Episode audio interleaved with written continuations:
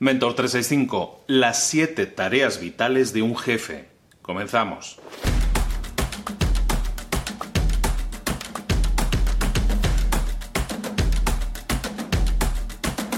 Cuando hablamos del cuerpo humano hablamos siempre de tareas vitales, vitales quiere decir vida, ¿no? Que de ellas depende la vida. Pues en una empresa también cada persona tiene tareas que realizar. Las tareas de un jefe son vitales para el funcionamiento de una empresa. Hoy vamos a hablar de siete tareas específicas.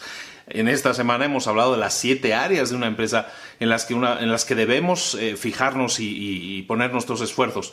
Pero luego muchas veces la gente pregunta, bueno, ¿y los jefes qué? Es que los jefes no trabajan, es que no hacen nada. Los jefes tienen muchas cosas que hacer. De hecho, tienen siete áreas, siete tareas vitales a las que dedicarse y a las que dedicar su energía como en el cuerpo humano, a lo mejor a ti te puede fallar, ¿sabes qué? El, peso, te puede fallar el pulmón, o, ¿sabes? O fumas, o bebes, o lo que sea, y, puedes no estar bien del todo. Pero a veces, eh, si orientas tus esfuerzos a una sola cosa y te ¿sabes qué? No estoy haciendo ejercicio, voy a empezar a caminar un poco, voy a empezar a hacer un poco de ejercicio al día.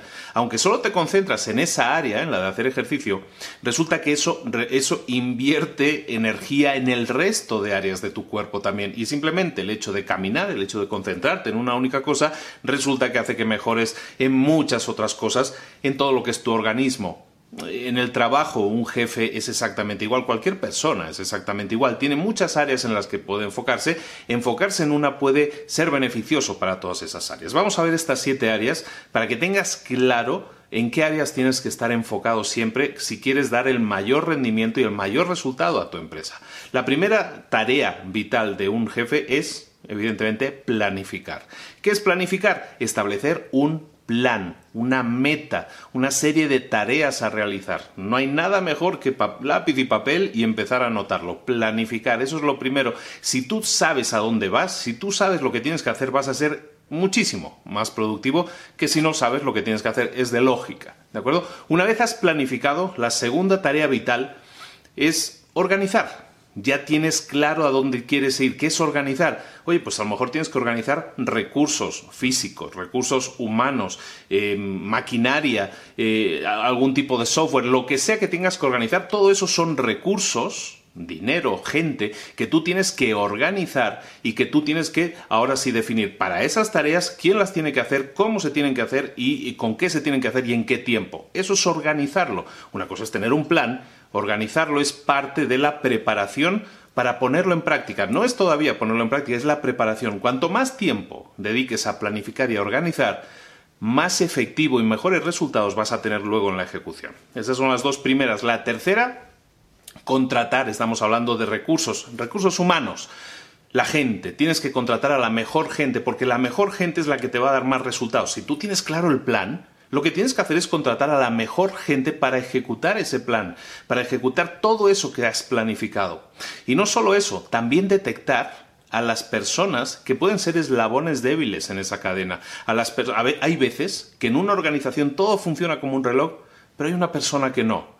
Y solo el trabajo de una persona no motivada, de una persona que no está a gusto en la empresa o que no está trabajando como debería, puede, dar, puede echar al traste el trabajo de todos. Por lo tanto, es bueno también no solo contratar a los que van a ser la mejor opción para lo que tú quieres hacer, sino también detectar a aquellas personas que a lo mejor no te están apoyando, no están sumando para esos resultados, detectarlas y eliminarlas de esa estructura porque puede ser beneficioso. No estoy haciendo a lo mejor ni que las elimines de la empresa, pero simplemente que las cambies y las pongas en un puesto en donde sus aptitudes y sus actitudes puedan sumar y no restar. ¿De acuerdo? Hemos visto tres eh, áreas vitales, ¿no? Tres funciones vitales de un jefe. La cuarta función es la delegación. Delegar. Hemos hablado muchas veces de ello también. Si tú quieres optimizar y ser dueño de tu tiempo, tienes que saber qué tienes que hacer tú, aquello que es más importante y que más suma, y qué no tienes que hacer tú, que es entonces lo que vas a delegar o incluso eliminar de tus listas. La delegación es fundamental para tu optimización del tiempo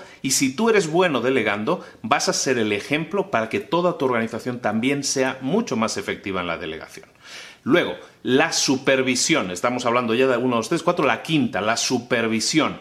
La supervisión es, oye, tenemos un plan, tenemos un agente, tenemos, hemos delegado, tenemos todas las tareas, tenemos todas las piezas ya en el tablero pero tenemos que supervisar. ¿Qué es supervisar? Asegurarnos de que las cosas se están haciendo. Supervisar es enviarle un mensaje a tu organización, a tu estructura, a tu equipo, a tu gente. Es enviarle el mensaje de decir, me preocupa lo que estás haciendo. Hemos definido lo que estás haciendo. Para que eso suceda, para que la supervisión, la supervisión sea efectiva, evidentemente cada persona tiene que tener claro qué se espera de ellos primero. Y luego, ¿cuál es el estándar por el cual se le está midiendo? ¿De acuerdo? Sabemos lo que tienes que hacer y sabemos cómo, cómo queremos que suceda el resultado, cuál queremos que sea el resultado. ¿De acuerdo? Tenemos que tener claro la meta y el estándar por el cual estamos midiendo. ¿De acuerdo? Eso es la supervisión. La sexta función vital de un jefe, de un emprendedor, de un empresario, de un directivo, la sexta función vital es la comunicación. Comunicarte, eh, ahora sí, 360 grados. Comunicarte hacia arriba si tienes un jefe, transparentar todo lo que está sucediendo, decirle todo lo que está sucediendo, que sepa al momento lo que sucede, para que no haya sorpresas, para que no haya explosiones, para que las cosas eh, no se escalen, sino que todos estén escuchando la misma música, escuchando la misma emisora y sepan exactamente lo que, lo que está sucediendo en el momento. Es importante ese, ese grado de transparencia en la comunicación. También hacia los lados. A lo mejor tú eres el jefe de un departamento de un equipo, pero a lo mejor hay otros jefes de equipo que también pueden escuchar tus problemáticas, de la comunicación que tú hagas con ellos y a lo mejor te pueden apoyar. O, al revés, o tú les puedes apoyar a ellos en alguna problemática que tengan, que tú hayas vivido y hayas superado. ese grado de comunicación puede hacer que compartamos recursos, que compartamos conocimiento y al final que toda la empresa se beneficie de ello. Comunicación también en paralelo y también comunicación hacia abajo. Hay una organización que se llama Great Places to Work, que es grandes lugares para trabajar, buenos lugares para trabajar.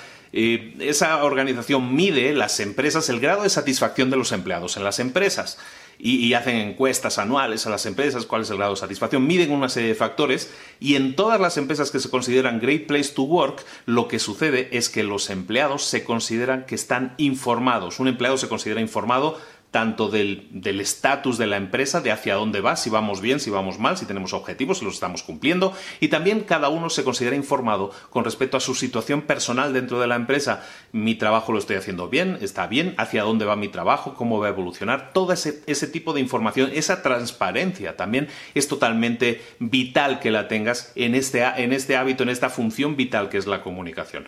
la última función vital de un jefe es la, la medición, lo vamos a llamar medir, ¿no? Hablábamos antes de los estándares, ¿no? Tú tienes que definir los estándares. Cuando das seguimiento a alguien, tienes que haber definido los estándares es exactamente esto, ¿no? Para medir algo necesitas definir los estándares. Eh, ¿Cuál es la vara de medir que vas a utilizar?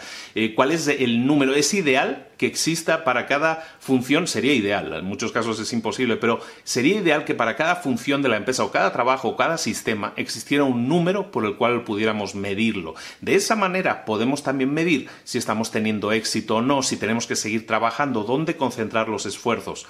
No se puede mejorar aquello que no se puede medir, dice, dice Drucker. Y tiene toda la razón, ¿no? Tienes que estar constantemente midiendo para de esa manera saber si las cosas van bien o van mal, o son mejorables o no, o en los esfuerzos que hemos hecho han dado su fruto y su resultado. Si no lo haces, si no mides, si tú dices, mm, pues yo creo que vamos bien, pues seguramente es una sensación probablemente positiva, pero a lo mejor es engañosa. Los números son fríos en ese sentido, pero no engañan. Entonces la medición es fundamental. Esas son las siete áreas clave vitales de la empresa en las que tienes que trabajar y te aconsejo que lo tengas clarísimo, porque si lo tienes muy claro, entonces puedes, como te decía al principio, ¿no? A lo mejor solo te puedes dedicar a una, pero el dedicarte a una el enfocarte a una, el poner tus esfuerzos en una en concreta porque crees que necesita más ayuda, te puede servir para que el resto se vean beneficiadas. Todo el resto, toda la organización, todo ese organismo se beneficia, tiene más vida porque todos son funciones vitales en las que tú estás trabajando por generar un crecimiento. ¿De acuerdo? Esta ha sido la semana en que hemos hablado un poco de gestión, hemos hablado de, de ser jefe del management y, espero que te haya gustado. No va a ser la última, la última semana que hablemos de ello. Me han llegado un montón de correos de mucha gente diciendo, oye, pues me sirve, ¿no? Bueno, esa es la idea, ¿no? Que te sirva y eso es lo que hacemos todos los días en Mentor 365, 365 días al año. Buscamos tu crecimiento personal y profesional. Si es así, me encanta, coméntalo o envíame un mensaje, lo que tú consideres necesario como siempre, son más que bien recibidos y, bueno, y espero que te sirvan lo dicho y que puedas seguir creciendo. Nos vemos mañana, ¿te parece? Aquí a la misma hora, de lunes a domingo, estamos todos los días del año contigo en Mentor 365. Un saludo de Luis Ramos, hasta mañana, chao.